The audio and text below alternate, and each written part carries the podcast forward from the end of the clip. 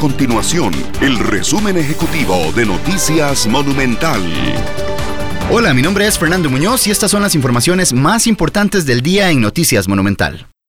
A poco más de tres semanas de la detección del COVID-19 en Costa Rica, el país reporta 330 casos confirmados del nuevo coronavirus que se expande ya en 52 cantones del país. Según datos de las autoridades de salud, en las últimas 24 horas aumentó a 15 la cantidad de personas hospitalizadas, de las cuales 7 permanecen en la unidad de cuidados intensivos.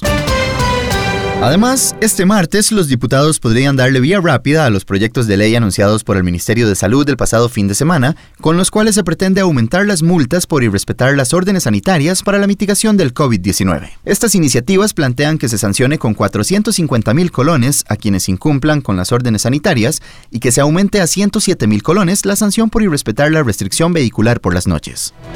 Estas y otras informaciones las puede encontrar en nuestro sitio web www.monumental.co.cr. Nuestro compromiso es mantener a Costa Rica informada.